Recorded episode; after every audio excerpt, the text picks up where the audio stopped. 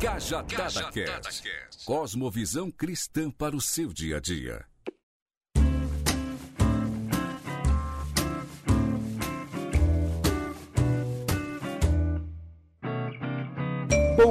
Boa tarde, boa noite, pessoal que está nos ouvindo. Está começando mais um Cajadada Podcast. Eu sou Paulo Silas, ou também o Brad, e eu tô aqui com o Rafa. Vamos começar mais um episódio, né, não, Rafa? É isso aí, galera. Estamos aí de volta com mais um Cajadada Podcast. Assunto que tá no ar, assunto que tá em alta. Se vê muito falar sobre pregadores da graça, sobre essa nova mensagem do evangelho que está sendo pregada aí de uma maneira diferente. E hoje nós vamos tentar abordar esse assunto aqui, tentar fazer uma análise desse evangelho sendo pregado no nosso dia a dia. Mas antes, vamos para os recados e para os e-mails. Certo, Brad? Isso aí, bora pros recados.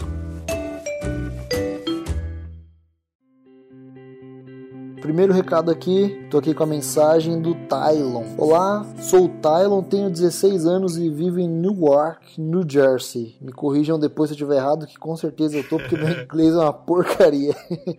É Newark, Newark, New Jersey. Newark. Ouvi o podcast sobre oração e realmente o que mais se vê nas igrejas é uma mentalidade de fazer para receber. Não se ora pelo que Deus é, mas sim pelo que ele pode dar. A proposta de vocês de oração, como continuidade de um diálogo que foi iniciado primeiro por Deus, fez com que eu mudasse totalmente minha mente, a minha forma de pensar. Agora, eu sempre, quando oro, lembro que Deus que me chamou para a conversa e assim eu só mantenho o diálogo. Obrigado a toda a equipe Cajadada, vocês são um instrumento de Deus para essa geração. Valeu, Tylon, Deus abençoe, obrigado por nos ouvir e continue aí sempre orando ao Pai e não se esqueça de orar por nós as suas orações, beleza?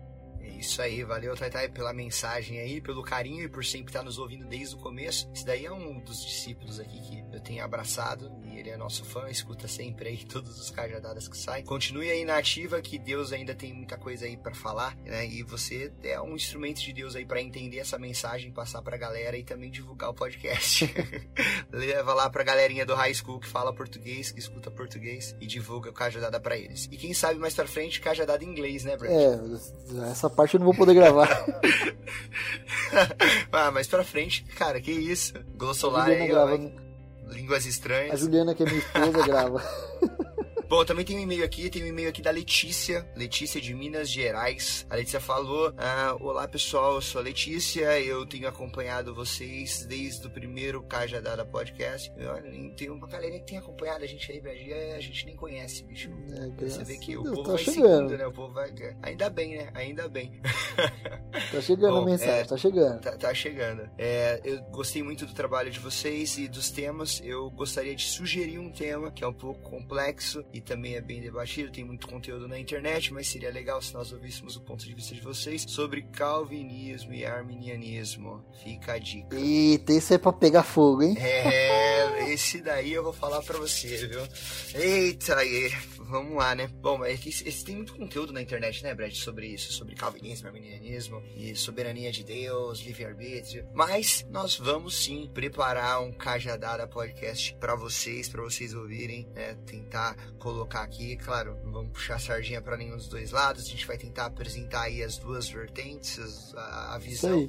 E, e vamos que vamos. Esses polêmicos aí a galera gosta, a galera gosta. É, o pessoal gosta e assim, acho legal, mas pessoal, nunca se esqueça, o nosso projeto aqui, a ideia do Cajadada é para edificação das vidas, né? As cajadadas são sempre com o objetivo de exortar, mas sempre no sentido positivo para que haja edificação nas vidas, né? A gente nunca vai fazer episódio aqui só para causar contenda não, tá bom, pessoal? E é isso aí. Agora vamos pro episódio, Brad, que hoje não vou. Eu acho que o tempo vai ser curto, mas vamos tentar falar, vamos tentar ser objetivo e vamos lembrar que graça não é uma licença para pregar. Eita, exatamente. Então, pessoal, se prepara, ajusta o fone de ouvido aí. Não se esquece, segue a gente no Instagram, cajadada.podcast e bora pro episódio.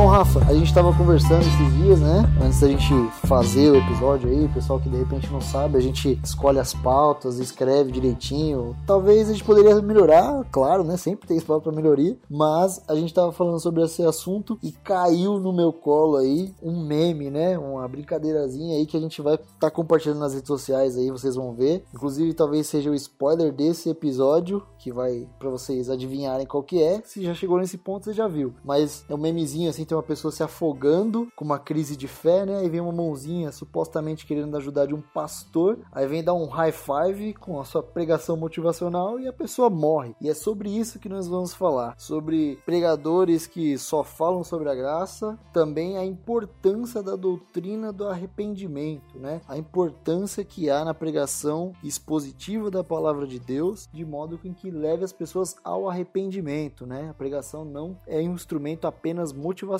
A gente não precisa de pastores coaches, né não, Rafa? É isso aí, cara. Precisa entender que a, a, pregação da palavra de Deus, a palavra pura, as sagradas escrituras, elas são suficientes para mudar a vida. Eu não preciso usar nenhum meio fora isso, eu não preciso tentar colocar alguma artimanha para tentar emocionar a galera. Não, a própria palavra, que é a palavra de Deus, ela é eficaz e eficiente para agir e transformar vidas. Eu acho que pra gente dar abertura aqui, Rafa, acho que, que é válido a gente ressaltar, e você que está nos ouvindo aí, talvez você tenha acompanhado, tem muita gente pregando hoje em dia, graças a Deus, né? A internet tá aí, a, gente com a internet consegue atingir muitas pessoas, né? Inclusive o Cajadada, graças a Deus, tem alcançado pessoas que a gente nem imaginava que ia alcançar, mas muitas vezes o que tá chegando, pelo menos o que eu chega aqui para mim, né? Obviamente não são todos os conteúdos, mas muitas coisas ou boa parte dos conteúdos tem sido de mensagens motivacionais. Você tem deparado com isso aí também, Rafa, por aí?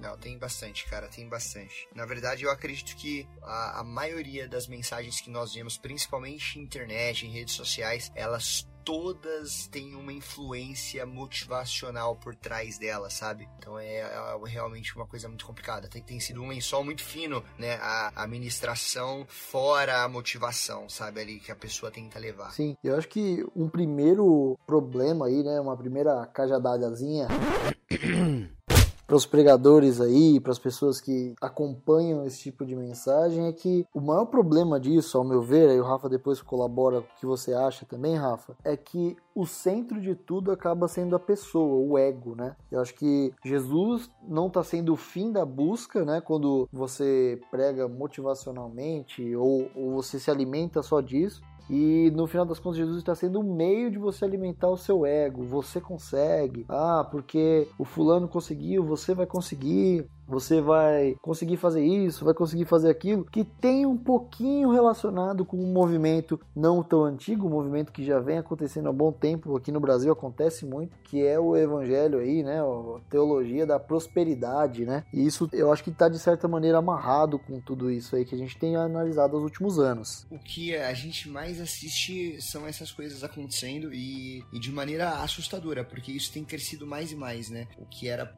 para ser contido pelas igrejas, né, que era para pregar realmente a palavra de Deus, né? Hoje nós vemos que sermões expositivos estão sendo quase extintos nos nossos púlpitos, né, né, Brad? A gente vê nos nossos cultos poucas pessoas pregam realmente a palavra de forma expositiva, expondo mesmo o conteúdo bíblico. Esses tempos aí atrás mesmo, uma experiência que eu tive negativa que eu fiquei super chateado, foi que eu fui visitar uma igreja de um amigo que ele me convidou para ir. Era uma ocasião especial, eles iam apresentar um bebê lá, né, fazer a dedicatória do bebê. Eu fui lá para acompanhar e quando eu participei todo da liturgia, do culto, tudo em si, eu, assim, quem prega, quem tá lá, tá fica ansioso pelo momento da palavra, né? Pô, eu quero ver como o pastor pregar, eu quero ver o tema, eu quero ver a palavra, eu quero ouvir, né? E quando o pastor ele começou a falar, ele foi falando, foi falando, e eu falei, meu, ele não vai pedir para abrir a Bíblia. Eu fiquei meio que incomodado, né? Porque o pastor falou, falou, falou e não tava lendo referência referência nenhuma. E eu tava ali, eu falei, meu Deus, quando que ele vai pedir para abrir a Bíblia? Quando que ele vai abrir a Bíblia para começar a falar? E ele leu uma referência no final, cara, da mensagem dele. Ou seja, ele pregou e por último leu um, um versículo bíblico. Eu fiquei assim, realmente muito assustado quando eu saí de lá. Porque eu não sabia se eu chamava meu amigo de canto e falava, cara, é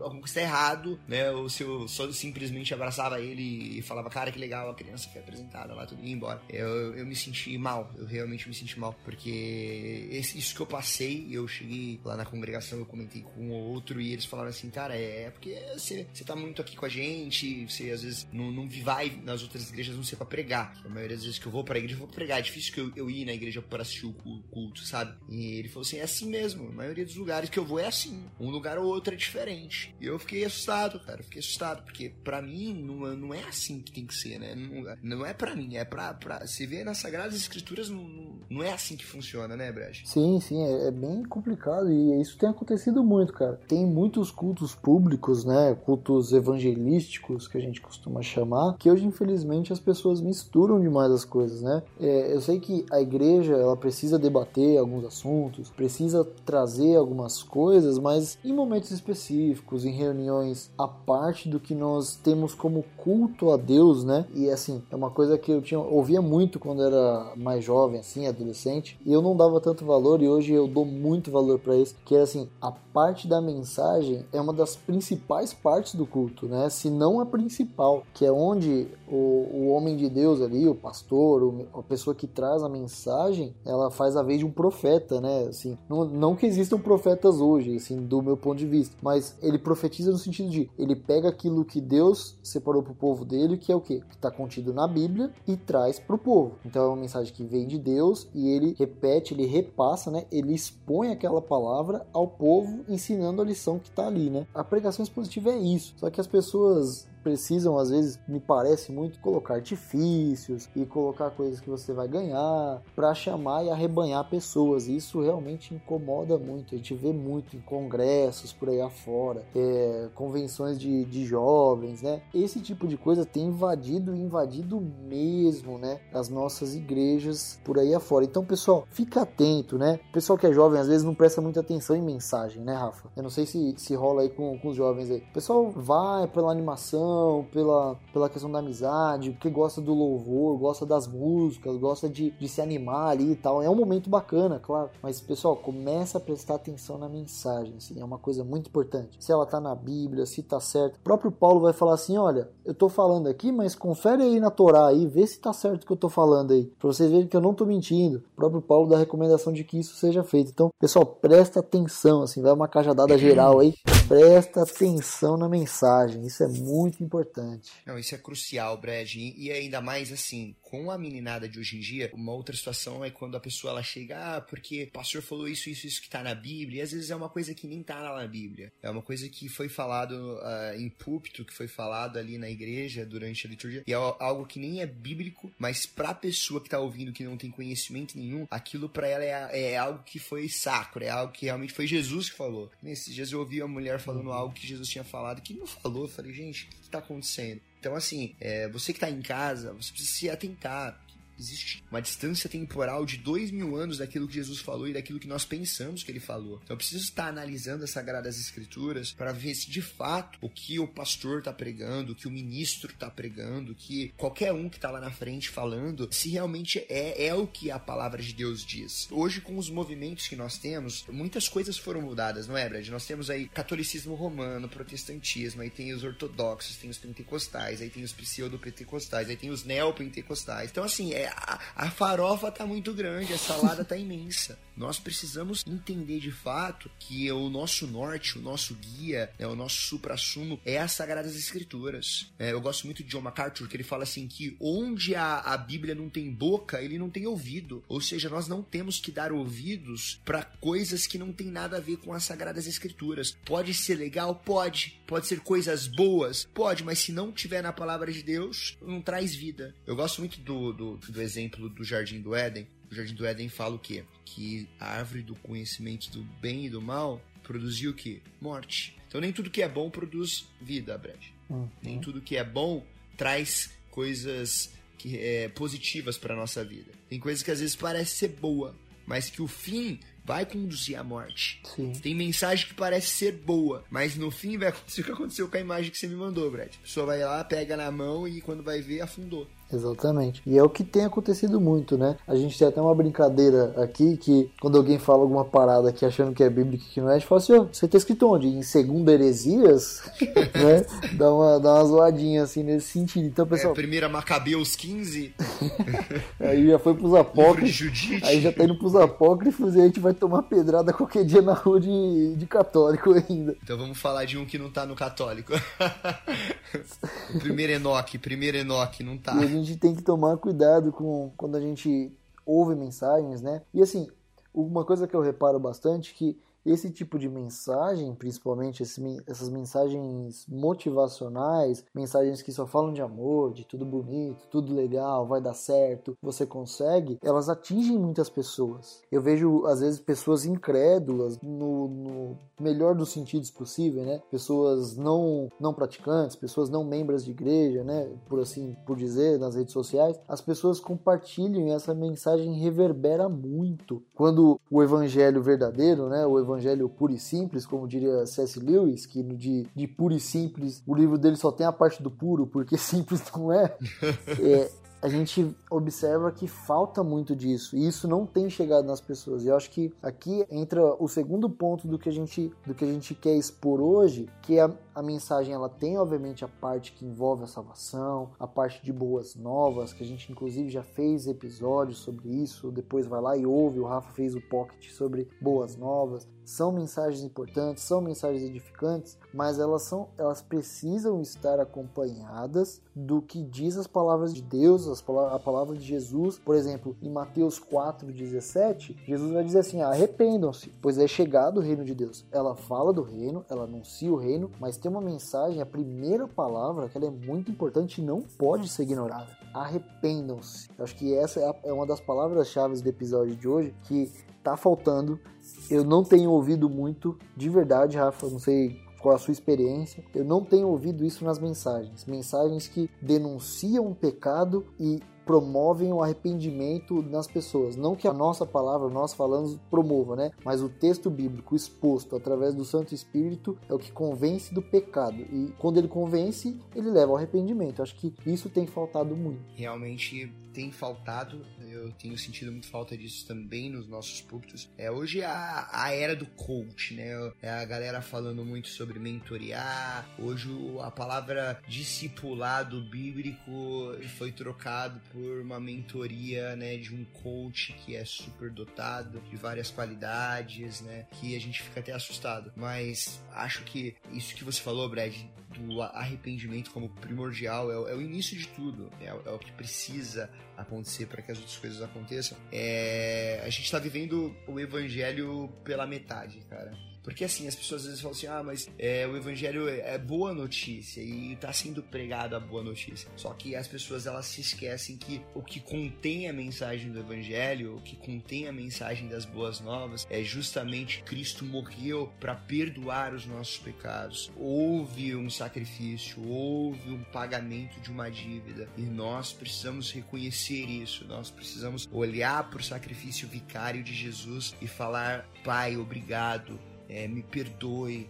perdoe no tempo que eu estava cego, sabe? Ter, né, esse, esse choro para que nós possamos de fato ter frutos dignos de arrependimento, né? Que, que a galera fala, fala, mas a gente quase não vê. Sim, e a gente precisa ter em mente, né, que, por exemplo, Jesus quando fala assim, olha, eu não vim para as pessoas que são sãs, eu não vim para as pessoas que se acham boazinhas, eu vim para aquelas que são doentes, mas tem uma coisa implícita nesse texto, né? Que ele vai falar assim: Eu vim chamar aqueles que sabem que são doentes, aqueles que reconhecem que são, né? Quando ele fala esse texto, né? E é importante, a gente está falando de exposição de texto, né? A gente tem que olhar o contexto, né? Jesus está falando ali com os fariseus, lá em Lucas, no capítulo 5, ele vem falando com os fariseus, eles falam assim: Olha, vocês ficam aí murmurando, falando que eu faço discípulos, que eu ando com pecadores, é o seguinte. Eu vim, eu vim para tratar com esses que estão doentes. Para quem acha que tá bom, não.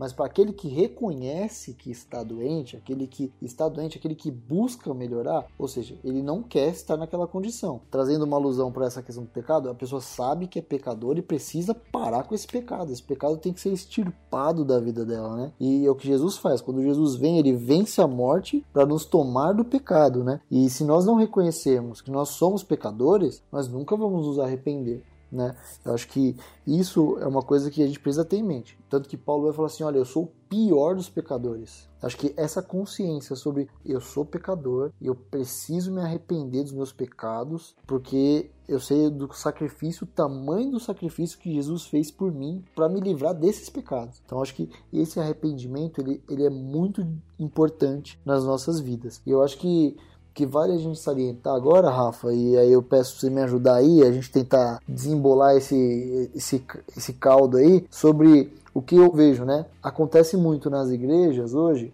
a pessoa que que vai lá na frente, a pessoa que confessa publicamente que, que aceita Jesus Cristo como seu Salvador, que é o, texto, é o termo mais comumente usado aí, talvez, muitas pessoas misturam emocionalismo, né? Essa questão do motivacional que a gente tá falando, a pessoa vai lá emocionada, tá lá com algum problema, tá com alguma dificuldade, vai lá na frente ou pede pro pastor orar, com conversão verdadeira, com arrependimento de pecado, né? Eu acho que isso acontece muito, eu falo até isso bastante na minha igreja, cara, pra gente ficar atento, né? Muitas das pessoas que vão, claro que a graça comum de Deus está lá e vai abençoar pessoas, e às vezes a pessoa se emociona por causa dessa graça comum, mas não houve fruto de arrependimento, não teve mudança de vida efetiva, porque não foi uma conversão, né? E é o que promove, infelizmente, esse tipo de mensagem motivacional. Pessoas não verdadeiramente arrependidas que efetualmente não vão ser cristãs verdadeiras. O que mais contribui para isso, Brad, é essa plataforma de sensação e de emoção que nós vivemos hoje, porque quando o palestrante, vamos dizer assim, ou o pregador, quando eles estão lá no púlpito lá pregando, eles criam uma plataforma de sensação onde as pessoas são levadas ao emocionalismo e através daquela plataforma de sensação, elas acabam se entregando ao apelo que está acontecendo sem simplesmente ter consciência de fato do que está acontecendo, sabe? Aí acaba tendo é, aquele choro de remorso e não tem o fruto do arrependimento, porque na verdade, passados-se aqueles momentos, a pessoa volta para a vida dela corriqueira e acaba se esquecendo de tudo que foi falado, né? E a segunda-feira volta a ser a mesma segunda-feira pacata de sempre, com os mesmos problemas de sempre. É, a gente vê isso por causa dessa plataforma de sensação que ela é criada e formada hoje em dia. É, infelizmente, a gente tem construído a nossa liturgia, né? E isso eu estou fazendo meia culpa assim como um todo, né? A igreja como um todo é uma, é uma crítica para a gente repensar que às vezes nós construímos uma liturgia para que cause esse tipo de coisa, né? Essa emoção, esse arrepio,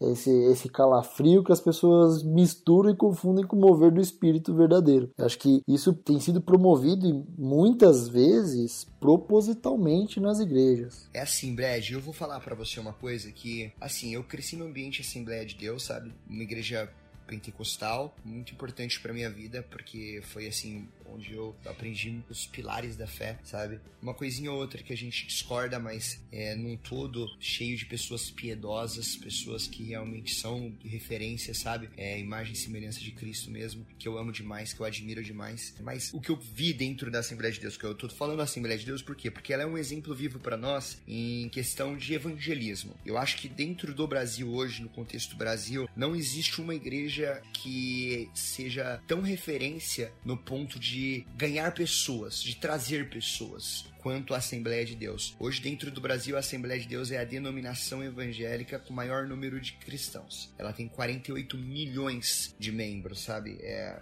você vê a Assembleia de Deus em todo lugar, né? Você sabe. Você vê a Assembleia de Deus em todo lugar. É, todo lugar tem um, um banco Bradesco, um boteco e uma Assembleia de Deus. Aqui no Brasil é de praxe. é de praxe. Então, assim, nós não podemos tirar esse, esse mérito deles de evangelismo, sabe? De ganhar alma, de realmente abrir portas, de realmente desbravar. Os caras sabem fazer isso. Mas onde eu vejo que peca, que erra, que falta um pouquinho, que é uma mentalidade de evangelismo, de tem que ganhar alma. Eu cansei de ser cobrado na igreja por líderes. Não, nós temos que crescer. Traz um visitante, traz alguém. Vamos lá, vamos ganhar alma. É pro reino, é pro reino. E aí aquilo vai vindo na sua mente e você vai desenvolvendo uma mentalidade de vamos ganhar alma, ganhar alma, ganhar alma. E a gente simplesmente vai trazendo pessoas, pessoas. E a gente fica nessa de evangelismo, evangelismo e acaba esquecendo do discipulado. Às vezes o pastor tem a mentalidade de evangelista, a ovelha tem a mentalidade de evangelista. Só que cadê os mestres, sabe?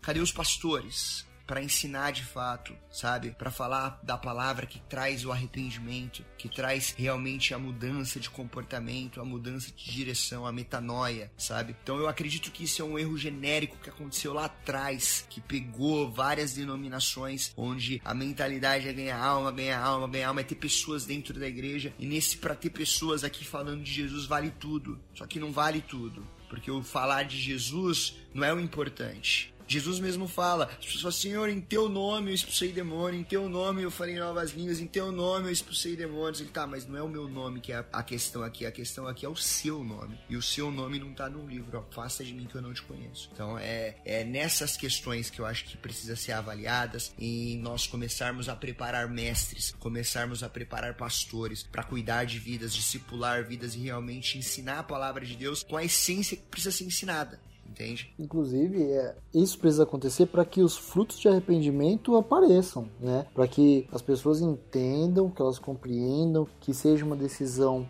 consciente, né? A igreja não, é, não é e não, não deve ser uma instituição alienadora, né? O texto bíblico, né, utilizado infelizmente de modo muito equivocado pelo governo brasileiro aí, e conhecereis a verdade, a verdade vos libertará, ele vai falar dessa verdade que é Jesus, vai liberar do domínio do pecado, né? Do domínio de tudo isso, né? E essa verdade é Jesus. E quando essa verdade ela é reconhecida, ela é conhecida pela pessoa, ela se liberta de tudo isso. Tem alguns episódios que eu acho muito interessante na palavra de Deus. Por exemplo, quando Paulo e Silas estão na prisão e acontece aquele fenômeno em que há o terremoto e as correntes se abrem, né, eles são libertos ali, muito provavelmente o carcereiro que, que abriu as feridas dele, o carcereiro que prenderam eles, ele perante aquela situação em choque sabendo que a vida dele estava em risco se os prisioneiros fugissem, né? Paulo e Silas vão e dão uma mensagem de paz para ele e há um fruto de arrependimento imediato na vida daquele homem, né? Aquele homem que tinha aberto as feridas deles, que tinha maltratado, que havia prendido,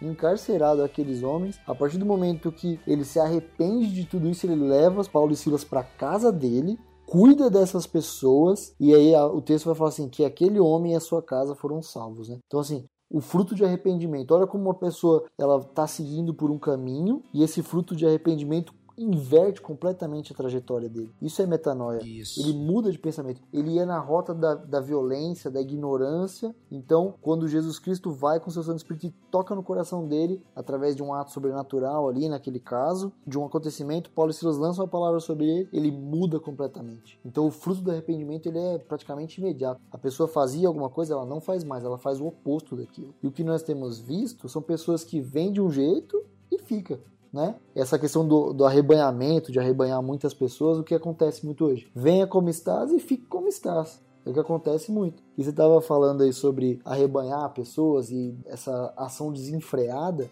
Eu estava ouvindo um, um, programa no YouTube de entrevistas, eu não lembro o nome da moça que entrevista, mas é uma moça que participava no Pânico na rádio. Ela estava entrevistando o Daniel Forlan, que é um comediante brasileiro. Ele está contando um episódio engraçado. Nossa, teve uma vez que eu estava em casa e recebi a ligação de um amigo que de muitos anos que eu não falava com ele. Eu fiquei todo feliz. Poxa, cara, que legal, você tá me ligando. Quando não, cara, ele estava me chamando para ir num culto. Cara, ele me ligou para preencher cota. tipo assim, o cara não, não se preocupou, o cara não, não tentou evangelizar ele, o cara simplesmente foi chamando para ir pro culto, sabe? É o tipo de coisa que acontece. Que acontece, algumas pessoas vão, vão lá, são impactadas por essa mensagem emocional e acabam achando que são convertidas eventualmente. Então, assim, é uma coisa que tá dentro da gente, assim, na nossa cultura. Ah, chama para vir pro culto, vai chamando, vai chamando. E nessa, muitas pessoas vão levadas por essa mensagem motivacional e infelizmente a gente sabe que isso não tá correto, não tá certo, não tá legal. E é importante também, Brad, a gente deixar aqui bem, bem frisado que o arrependimento, ele é algo que acontece e automaticamente a sua vida muda de direção. Então, assim, não existe arrependimento e arrependimento e arrependimento e arrependimento. Não, é arrependimento e fruto de arrependimento. Eu não vou ficar remoendo aquilo, aquele meu erro, aquele meu pecado a, a vida inteira. Não, é, eu tô arrependido, eu reconheço que Cristo ele é o Senhor da minha vida, que eu preciso ser imagem e semelhança dele, que eu preciso seguir os mandamentos dele e me tornar realmente o, o, Cristo, né? Um mini Cristo aqui na Terra. Ser um cristão, ser um espelho, ser uma referência. E a caminhada começa a mudar. Porque a partir do momento que eu me arrependo, eu mudei de direção. Sim. Eu fui transportado das trevas para a luz. Então agora tudo se fez novo. E o que acontece? O que, o que causa tudo isso, né? Eu acho que o, a pregação do evangelho, que é o gatilho, né, Brad, para que isso aconteça. Se não tem evangelho sendo pregado, não tem arrependimento mesmo. Por isso que hoje a gente não vê, Brad, um, um grande resultado acontecendo. Hoje a galera fala assim, poxa, mas é, nós vivemos um, um maior número de cristãos no, no Brasil hoje, cara. Tem, tem cristão pra caramba. Hoje nós não somos mais minoria que nem ontem. Ontem nós éramos minoria. Hoje nós não somos mais. Hoje nós somos um número considerável. Tanto é que uma das indústrias que mais dá dinheiro no Brasil é a indústria gospel. Se tem uma indústria que não passa por crise é a indústria gospel que tem de pregadores aí que cobram as suas taxas para ir pregar nas igrejas, para não falar outra coisa, né? cantores e assim vai. E não para, o mercado roda, roda, roda, roda e vai embora, entendeu? E vende camisa, vende DVD, vende tudo, vende rosa, vende vela, tudo então. Aí são as neopentecostais que extrapola. Mas enfim, é, é assim, é, graças a Deus, o povo de Deus é um povo grato, generoso, né? Claro, muitas vezes a gente passa um perrengue ali pra pagar uma conta na igreja porque é difícil, né? Mas, mas no, no fim, no fundo, Deus sempre supre, Deus levanta o seu povo. O povo é um povo generoso. Só que o que falta mesmo é, é essa questão de instrução e, e, de pregar realmente a palavra de Deus do jeito que ela é, sem acrescentar nada, sabe? Sim, sem, sem esse monte de, de pastor coach que tem por aí, de pregador coach, né, cara? Infelizmente tá acontecendo e acontecendo muito esse tipo de coisa. A gente precisa falar, a gente precisa ser, ser portador de vozes a gente tem que anunciar que isso é, é anátema, né? O que, que a palavra de Deus vai dizer? Que se vier um anjo ó, não tá falando nem do pregador. Se viesse um anjo e viesse falando de um outro evangelho que não fosse o que está revelado nas escrituras, era para ser considerado como anátema. E o que, que é anátema, Rafa? Amaldiçoado. Amaldiçoado. Então, o pastor coach, irmão, tá inventando coisa que não tá na Bíblia, não tá certo. Não tá certo e Deus não se agrada disso né, de falar aqui. E as pessoas que às vezes elas pensam assim: "Ah, mas ele tá pregando a Bíblia". Cara, mas às vezes eu posso pregar a Bíblia e não pregar o evangelho. Eu posso pregar a Bíblia e não pregar o evangelho. É, pode soar estranho isso, mas é, é a mais pura verdade. Porque é, se você for ver, a construção das mensagens emocionais que nós vemos hoje, elas seguem o mesmo padrão. Elas começam lá, vamos lá, vou dar um exemplo aqui. Ah, vamos falar de José. Pô, José passou por aquilo, foi vendido pelos irmãos, José foi jogado né, na cisterna, depois ele pegou, ele foi vendido pro Egito e ele foi escravo no Egito, passou por tudo aquilo lá, depois ele foi governador. Se você tá sofrendo, se preocupa não, também vai chegar a sua hora. Se você entender o processo, lá na frente você vai ser governador, porque lá na frente os seus irmãos que te venderam vão ter que estar tá na sua frente, vão ter que estar tá lá, vão ter que pedir desculpa, e o discurso vai indo, e o discurso vai indo. E aí no final a pessoa fala assim: é, olha o que eu tô passando, eles vão me pedir desculpa, eles vão ter que pagar. E assim, não tem Cristo na mensagem. Toda a palavra de Deus tem que levar a Cristo toda a escritura leva a Cristo, ou seja, eu preciso entender que a mensagem em si, ela precisa me, me referenciar a Cristo, ela precisa mostrar como que eu chego a Cristo e como eu me arrependo, sabe? Então, hoje nós vemos que existe uma manipulação maldosa, né, em cima da, da, da mensagem, para que a mensagem ela seja triunfalista, e quando a mensagem ela é triunfalista, ela massageia o ego do homem, você percebe que o homem é aquele que está no centro centro, Deus já saiu do centro da mensagem. Aí nós vemos a problemática hoje dessas mensagens antropológicas que colocam o homem no centro e coloca Deus lá por último, né? É só o, o governador que eu vou virar e não o propósito de eu estar no Egito para que o libertador venha, para que o Messias apareça, para que a nação seja resgatada, sabe? Para que realmente a terra prometida seja alcançada. Essas coisas elas são ocultadas na mensagem. E é o tipo de coisa que assim, a pessoa consegue usar a Bíblia, né? Isso que é o mais triste e alarmante ao mesmo tempo, né? Que as pessoas usam a Bíblia, a distorcem para trazer uma mensagem que, ao invés de trazer vida, trazer salvação, ela vai trazer morte. E a própria palavra de Deus tem outros textos muito claros que falam assim: há caminhos que para o homem parecem bons, mas do seu final são caminhos de morte. Morte. E isso é, é triste e alarmante. Pois é, já, já vamos deixar aqui já claro. Ah, Rafael, mas eu vou ficar agora fazendo check aqui na mensagem do pregador. Tem que fazer, cara. Tem que fazer. Você vai começar a comer um monte de coisa aí que você não sabe se vai ser pro seu bem ou não. Você vai se alimentar de um monte de coisa errada. E nós precisamos entender, porque nós vamos nos alimentando dessas coisas que nós vamos ouvindo. Quanto menos esperamos, já estamos se comportando conforme a pessoa tá falando. Que nós somos aquilo que nós cremos. Então, se sua crença tá errada, você vai viver de uma forma errada sabe? Você vai se comportar de maneira errada. Por isso que é preciso sim. Pastor Rafael, ele falou isso, isso e isso. Vai nas Sagradas Escrituras, vê se é isso mesmo que as Sagradas Escrituras estão dizendo. Se o pastor Rafael errou, chega no pastor Rafael em amor. Chega no pastor Rafael e fala, pastor Rafael, não entendi. Foi realmente isso que o senhor quis dizer. Porque nas Sagradas Escrituras está dizendo outra coisa. É, o senhor não se equivocou. Tenta buscar o caminho da reconciliação para que a mensagem de fato seja pregada da maneira que precisa ser pregada. Tem uma fala do John MacArthur, que eu gostaria de fazer uma citação breve, que, que ele fala assim, que você vê e reconhece a fé salvadora quando essa aponta o pecado, né? Então, portanto, a fé salvadora engloba arrependimento. Então, assim, pessoal, se você está tá na sua comunidade de fé, sua igreja, e o que tem sido pregado na sua igreja, pega aí os últimos as últimas quatro mensagens, né? Provavelmente você não vai lembrar. Se você for, se você tem sido do jeito que o pessoal tem andado ultimamente, você não vai lembrar das quatro últimas que rolou na sua igreja. Mas até isso já fica cajadado. Presta atenção se nas quatro últimas mensagens a igreja já, já não tem falado sobre arrependimento, se as mensagens só tem falado de, de coisas para alimentar o seu ego, se em nenhum dos cultos você saiu tipo constrangido no sentido de falar assim, não, eu preciso mudar, eu tô incomodado com isso, o pastor falou isso, essa mensagem que ele trouxe aqui, eu preciso parar com isso, eu tenho que mudar. Se não trouxe, cara, tem problema aí. Analisa, fica de olho, fica de olho mesmo, pessoal. É isso aí. Não, não tenha receio, não tenha receio. Claro, sempre com muito amor. Não vai também querer, né, dar aquela de apontar tudo que o cara fala, né? Ou então corrigir erro de português.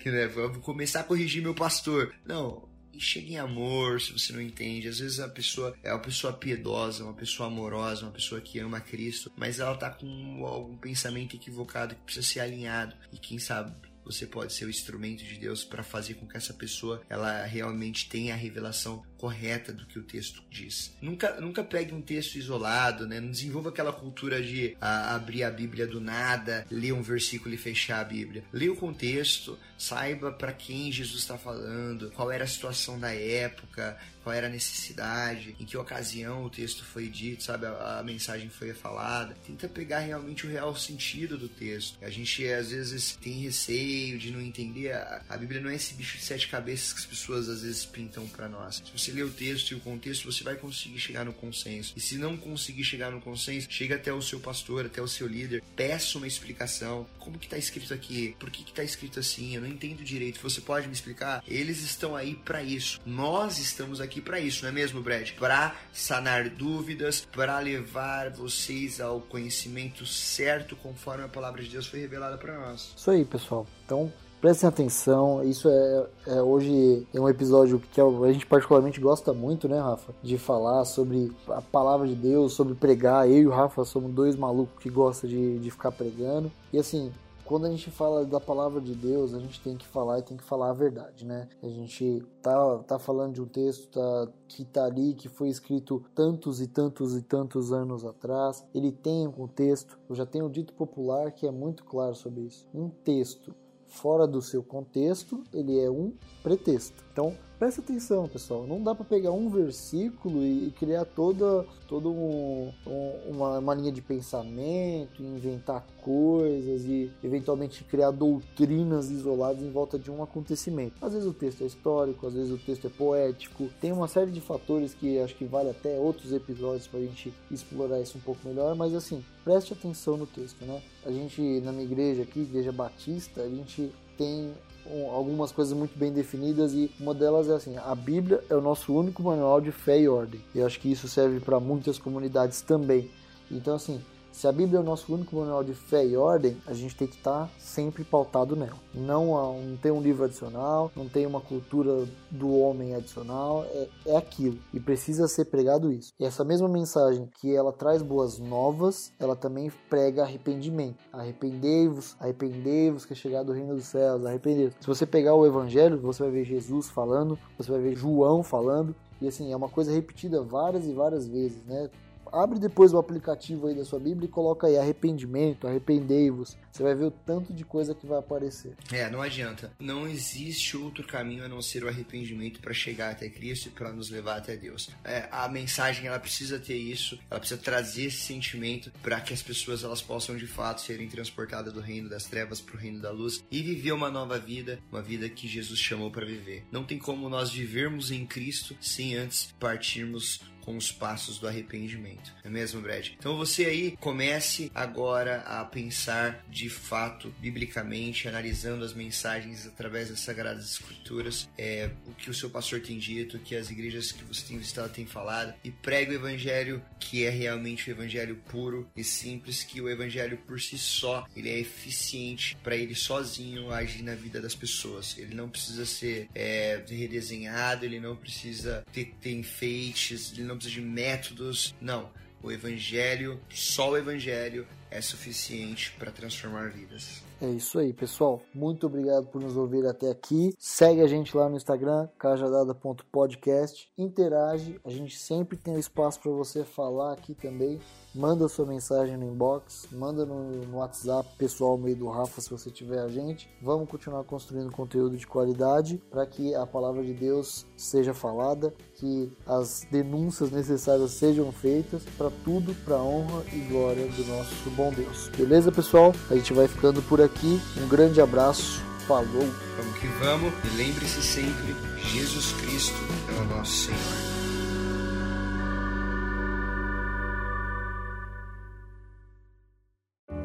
Esse podcast foi editado por Noise Wise, produção de podcast. Acesse facebook.com barra ou siga-nos no Instagram, arroba NoiseWiseBR.